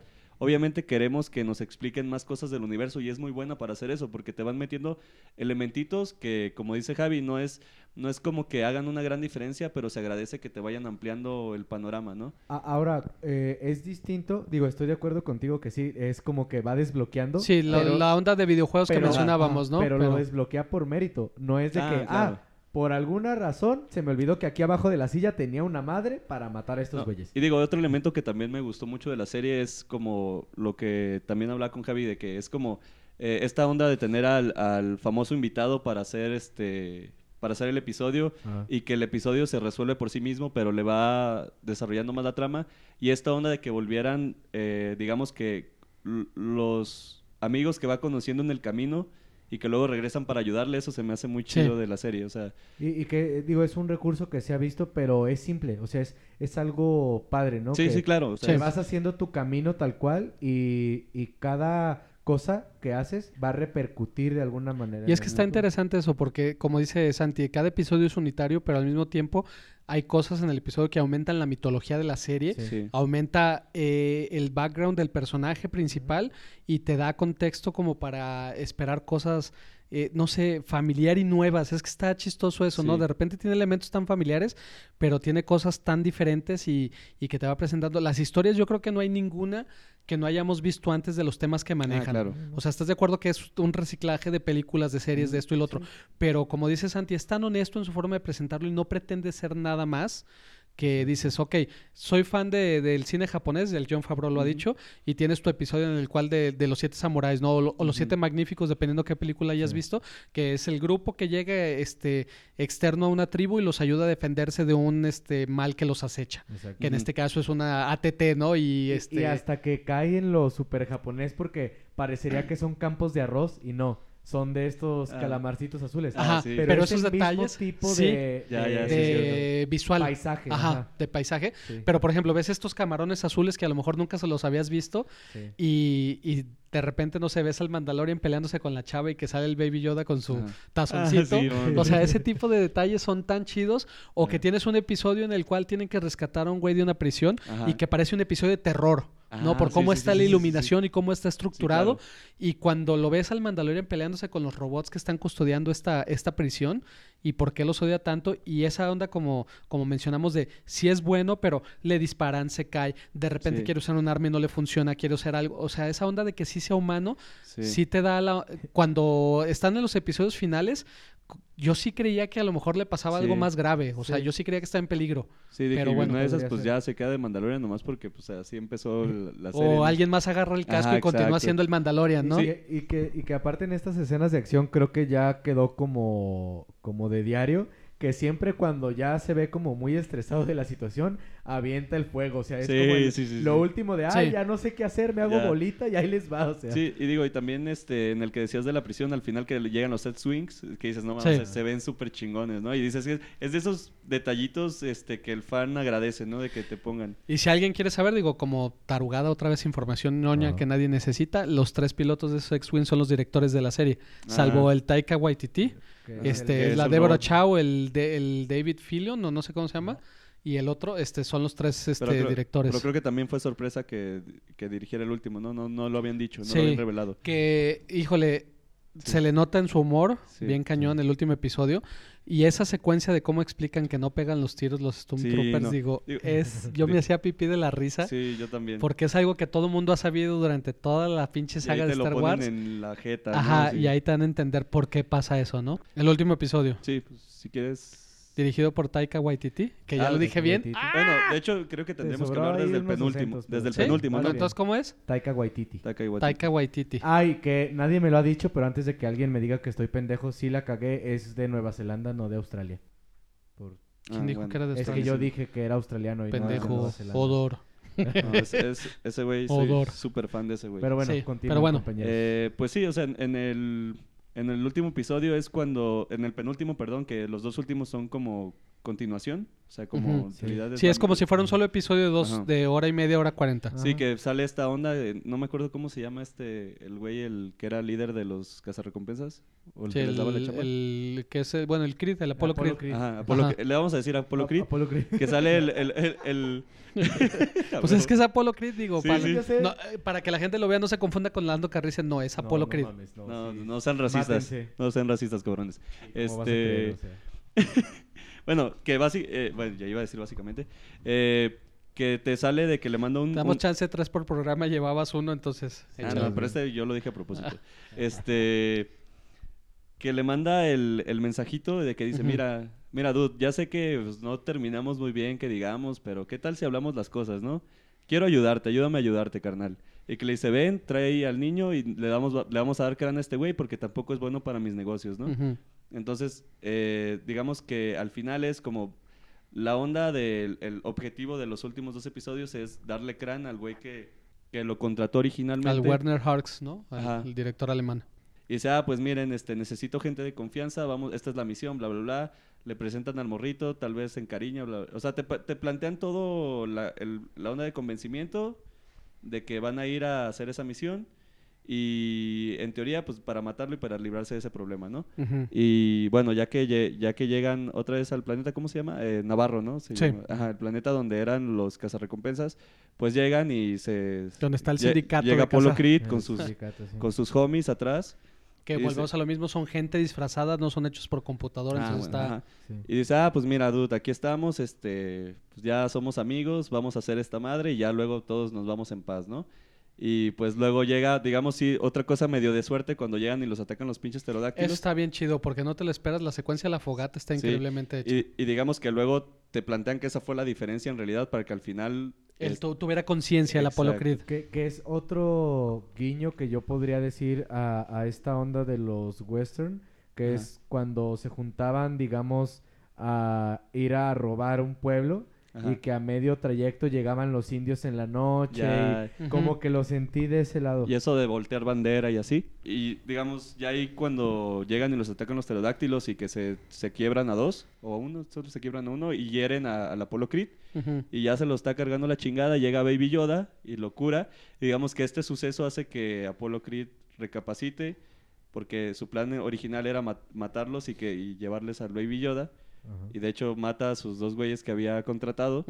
Y ya ahora sí dice, mira, la neta es que los iba a traicionar, pero ¿cómo, lo- cómo le voy a hacer esto a, a esta criatura A tan este linda, chiquitín. ¿no? Esta criatura. A chiquitín, este, tan a este tierno. niño que nos va a salvar, que viene para que nos perdone nuestros pecados. y que por eso, de hecho sí, este... Sí es como Jesucristo, güey, también lo curó, güey, y a partir de ahí se hicieron sus apóstoles de Baby Yoda, ¿no? Cabrón. bueno, esa, es mi, esa fue mi lectura. Ajá. Este, En esta época decembrina. Si, si, quieren eh, si quieren que algo nos una, pues Baby Yoda es una buena opción. Eh, no sé si quieres continuar con... Ah, no, digo, creo que ya a, a grandes rasgos de, de- de lo que pasó en la primera temporada, creo que es una temporada que de inicio a fin es bastante, ¿cómo decir?, concisa. O sea, Sí, te presenta es muy eh, equilibrada. en episodios ah, medio individuales, eh, bueno, medio unitarios, excepto los últimos dos, una problemática que se resuelve. Sí, Y que aparte termina dándote pie a que van a seguir las aventuras. Ajá. Lo cual me parece muy bueno y, y es redonda. Porque hicieron algo inteligente que normalmente no hacían en Star Wars, que el mayor villano que plantean lo dejan vivo. Sí, ah. Que eso está bien, Bruce porque dices, sí, que es Gustavo Fringe, el de, el de, el de Breaking Breaking Bad. Bad, y este y Better Call Saul. Y de hecho tiene el mismo tono de... Sí, él habla igual, es- son de esos cuates No, y- que Y, el personaje se nota que es igual de calculador como, y bla, bla. como Christopher Walken o esos actores que ya tienen un ritmo muy específico Ajá. de, de modular la voz y, y hablan siempre igual, ¿no? Sí. Pero es buen villano, se avientan por ahí un- una grata sorpresa al final que no entiendes bien Ah, a qué se refiere, no vamos a decir nomás para no Ajá. espolearlo, pero ya dijimos todo, pero bueno, sí.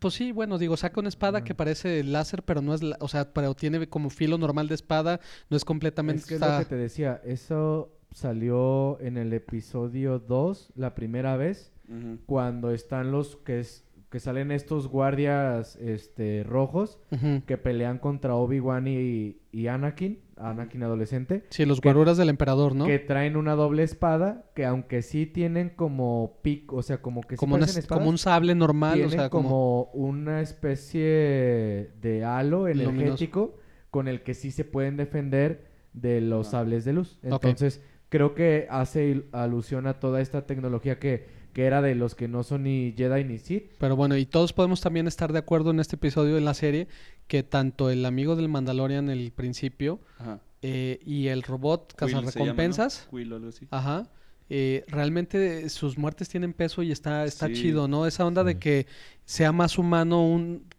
personaje que no es humano de repente y, y pueda sacrificarse por ellos, este está, Ah, no, sí. Eh, está muy interesante. no, a eso que decían de lo del sable que al final tiene este dude.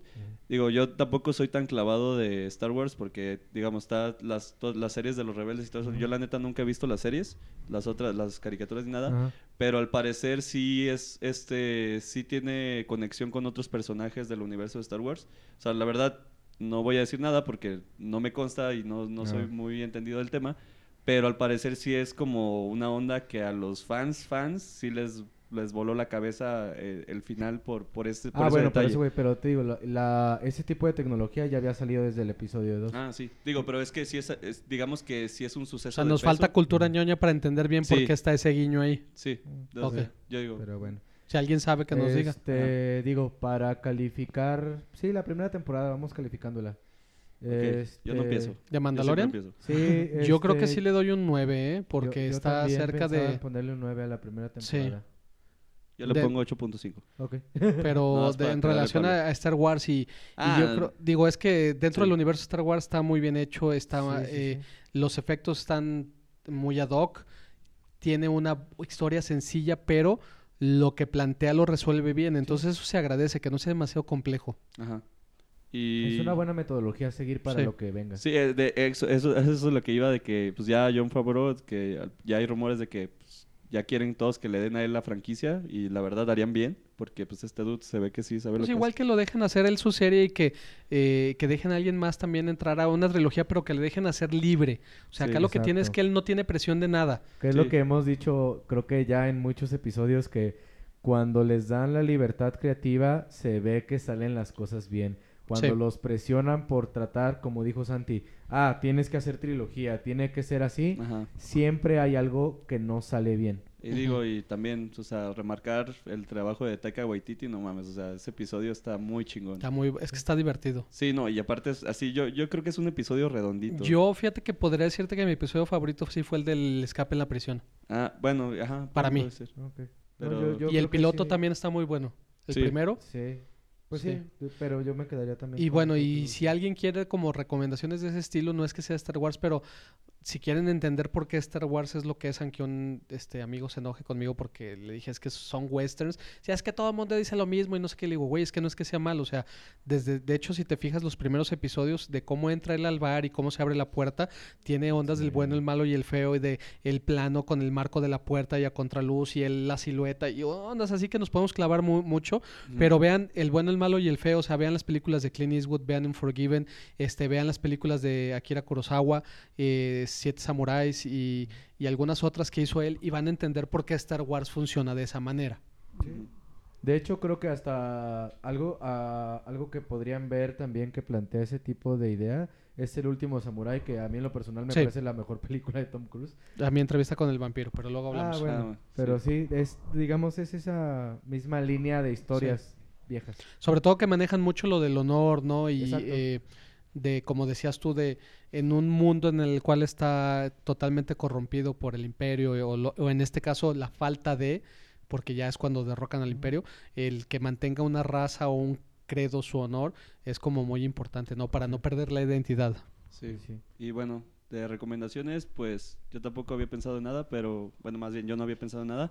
Eh, pero pues vean este la de Clone Wars, es, es así se llama la caricatura. La caricatura, la primera que salió se Están llama en Netflix, Clone ¿no? Wars. Dos y está Ajá. Rebels Y también. Rebels. después salió la de Y de hecho, Rebels. se las recomiendo, yo no los he visto, pero la voy a hacer porque de hecho algo que hizo de Mandalorian es que otra vez me naciera el interés de Star conocer Wars. más de todo el universo. Sí, Clone Sí. Wars es muy buena. Sí, está entretenida. desde que salió, que pues ya tiene muchos años, sí, sí estuvo muy buena. Sí, pues Y bueno. las voy a echar.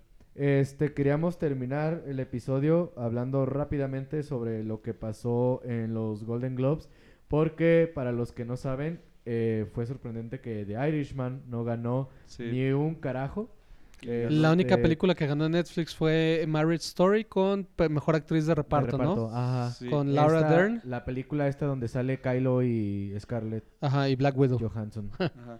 Sí, este... ¿Tienes y- por ahí la lista de ganadores? Más o menos Sí. para dar Bueno, rápido y... Joaquín Phoenix ganó mejor Sí, actor de Que eso sí era medio Era esperado, pero Ganó igual, en mejor actor dramático, porque ya ven que los Sí, Globos de Oro tienen una onda rara en que pe- premian películas dramáticas y películas de comedia o musicales. Sí, eh, actor Entonces, de comedia musical ganó, Ganó Taron Egerton, por que fue Rocketman. Rocketman, que sí, sí es Y mi Mejor canción original también ganó Rocketman. Sí. Ajá. Pues si quieren, este, se las digo Échalas, y, sí. y vamos Y opinamos. Ajá. Ok, bueno, entonces empezamos con la mejor película de drama. Ajá. Y, Y, ganó... fue la, yo creo, la mayor sorpresa de la noche porque pues 1917 ni siquiera se ha estrenado. Exacto. La tendremos... Pero volvemos a lo mismo que juzgar. te comentaba, es San Méndez, y Mendes, San. Méndez está adorado Sí. por la academia, todo lo que haga, y es buen director, la verdad. Sí, y ganó él también mejor director, ¿verdad? En Sí, película ganó dramática. mejor director. Y bueno, este, pues yo creo que tendríamos que verla porque yo sí vi todas las otras y pues digo, y, y la única que no vi fue la que ganó y para ver qué onda va, qué va a pasar con los Oscars, ¿no? Y creo que se estrena ya este mes esa película. Sí, sale creo que el 17 de enero. 17? Ah. Entonces, pues, Algo ha- así. habrá que verla, ¿no? Ajá. Y pues en mejor película o comedia musical ganó Once Upon a Time in Hollywood. Que. Y- está- me parece bien. Y sí, a mí también me pareció bien. Este, también falta ver Jojo Rabbit, que yo tengo muchas ganas de verla, de Sí. Taika Waititi, que, o sea, el, el planteamiento está muy chingón. Y bueno, también estaba nominada Rocketman. Entonces yo creo que estaba entre Once Upon a Time in Hollywood y Rocketman, ¿no? No Yo sé creo si que sí. de acuerdo. Eh, cabrón. Extranjera sí ganó Ah, Parásitos. eh, eh, mejor película extranjera, este... Sí, y bueno, mejor actriz en una película de comedia musical ganó Aquafina, que la verdad nunca... Creo que no sé si lleva muchos proyectos. Eh, No la la película es de Farwell. Eh, mejor actor de reparto en, en, en cualquier película, porque ahí al parecer ahí sí las mezclan. Para actor Ajá. de reparto ganó Brad Pitt Brad Pitt. por Once Ah, no, pero es de Hollywood. comedia o, o musical.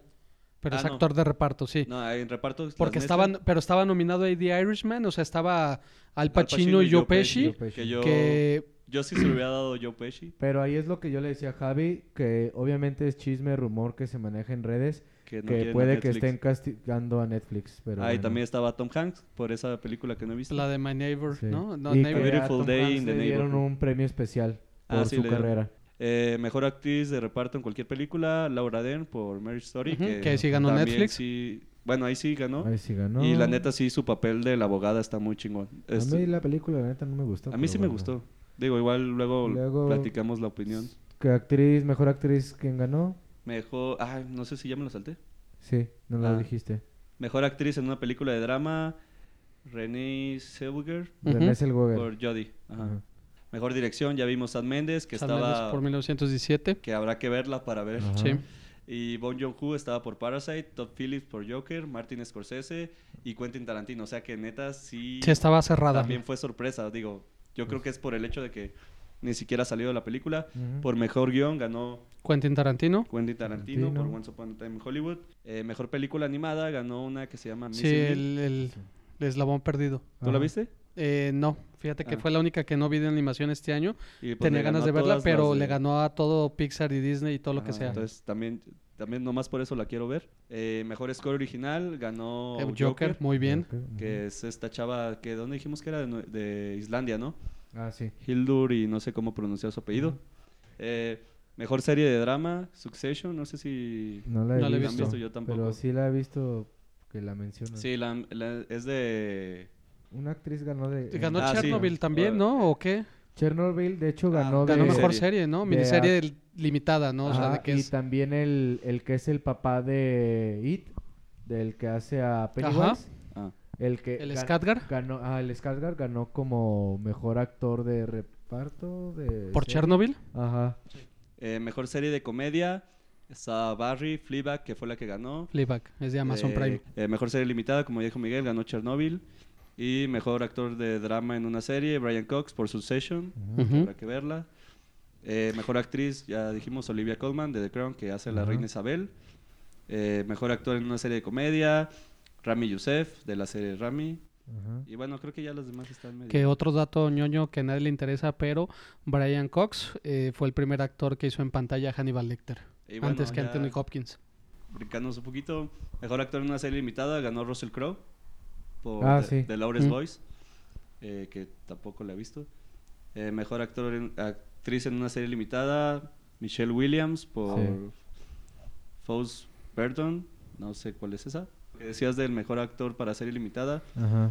que es Stellan Skarsgård, no sé cómo Skarsgård. Skarsgård, ok.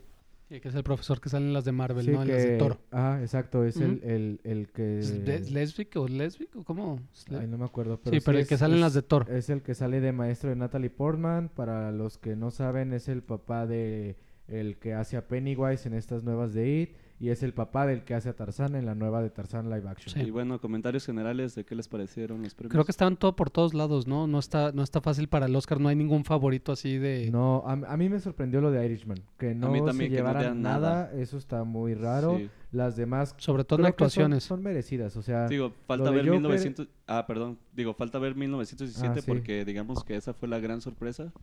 Y digo, más yo creo que por desconocimiento de que nadie la... Bueno, te digo, ponle que sí la gane, pero a mí, por ejemplo, sí me hizo ruido que en, en actuaciones Irishman no ganara nada. Ajá. Eh, por lo menos de reparto, yo pensé que la tenía segura. Sí, yo también. Sobre todo Joe Pesci, ¿no? O Al Ajá. Pacino. Sí, la- las demás creo que no están descabelladas. O sea, todo lo de series, sí es lo que ha sonado que es de lo mejor, desde Ajá. The Crown.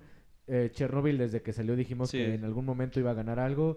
Eh, lo de Joaquín Phoenix, pues también podría esperarse. Igual hasta pudo haber ganado a lo mejor otro ahí. Y pues. no, eh, yo creo que la de Joaquin Phoenix sí está muy cantada. Bueno, es que, pero igual, no, no está mala competencia. Ah, no, no, la igual competencia que, está muy Igual que en reñida. dirección. En dirección también está bastante pesada. o Reñido. sea, Sí. Sí. Entonces sí va a estar interesante. Pero, de hecho, Falta ver las nominaciones. Y esas también el Oscar que de repente saca ah, cada sí, cosa Black que... Panther. Ajá. Black Panther, pero ya, ya salió. No, no importa. No, otra vez. que salió mar- ah, a lo mejor algo de Endgame. Pues que no- efectos digo, efectos sí, especiales. pero- Sí, Sí. pero Ahí efectos en- especiales sí lo entiendes. Sí, y bueno, la neta creo que este año sí salieron muy buenas películas también, ¿no? Entonces, Sí, o está- sea, el año estuvo bueno. Esperemos a ver Te qué. digo, o sea, en la academia no me molestaría que esté nominado a Avengers por mejores efectos. Quién sabe si se lo Sí, den. pero a lo mejor salen Yo con su mamá de mejor película y... Ah, p- bueno, si la nominan y no gana, pues porque hagan lo que quieran. Pero también ya cuando empiezan a ganar cosas que ni el caso, pues... eh, Sí, de hecho había gente que decía que es, esta madre de 1917 es la nueva Green Book, pero yo creo que hay que habría que verla, ¿no? sí, sí, Sí. pero van a estar buenos. Así es. Pero bueno, eso fue como el mini resumen de los Globos de Oro. Y pues bueno, este ya saben, escuchen el programa. Este, ese fue de qué el 12. Ah, por Décimo cierto, segundo. sé que notaron que, bueno, los que no saben, no hay episodio 3 y 4 por ¿Ya los borraste a la verga? ya los borré a la verga, espero grabarlos otra vez. Los que se oían mal, ¿no? Se Sí. escuchaban bastante gacho. Entonces, sí tengo pensado por lo menos retomar el de Game of Thrones, que ahora sí estás tú, invitamos a Gus otra vez. Por se tú significa yo. Ah, Sí. perdón. es que no sí. nos ven. Pues Pero- lo siento, para que no pagan la. Pero este, la otra vez hablaron de... Ok. Pero bueno, entonces, eh, solo esos eran los anuncios parroquiales. Ajá. ¿Qué Nos despedimos. Ah, como adiós. siempre. Este, Adiós. soy Santi RFLC en Twitter. Y, te balzó el adiós.